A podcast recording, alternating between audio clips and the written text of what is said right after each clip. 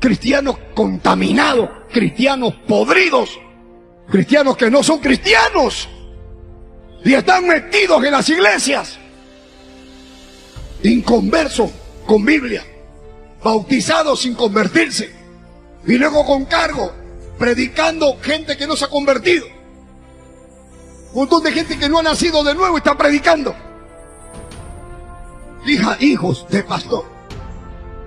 Un montón de impíos carnales que aman al mundo y las cosas del mundo. Se visten como todo mundano y pecador, con el cabello largo, se rapan la cara, se paran los pelos, se visten como mundanos y hablan de Dios. Y le cantan a Dios, les gusta cantarle a Dios con música mundana. Discúlpame que te diga, tú no eres cristiano. Tú eres un falso cristiano.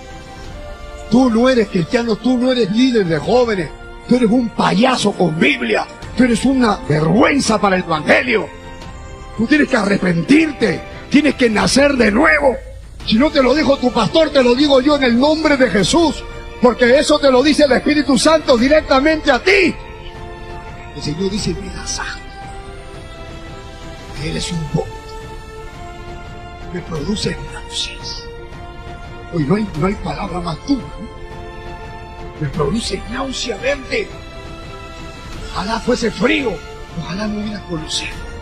Ojalá fuese caliente que te mantenga fiel. Es tibio.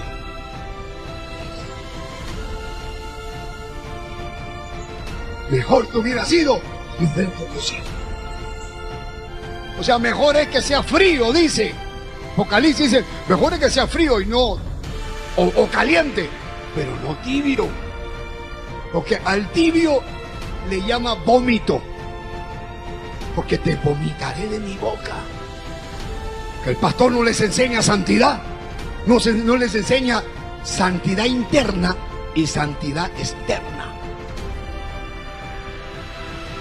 Porque no hay que ser santo solamente por dentro. Porque si tú estás limpio por dentro, se refleja por fuera. Tú que no te quieres arrepentir y tú que te fuiste para atrás, tú eres para Dios como un perro que come el vómito o como una cerda que se revuelque en la basura. Pero Jesús te dice, si oyeres hoy mi voz,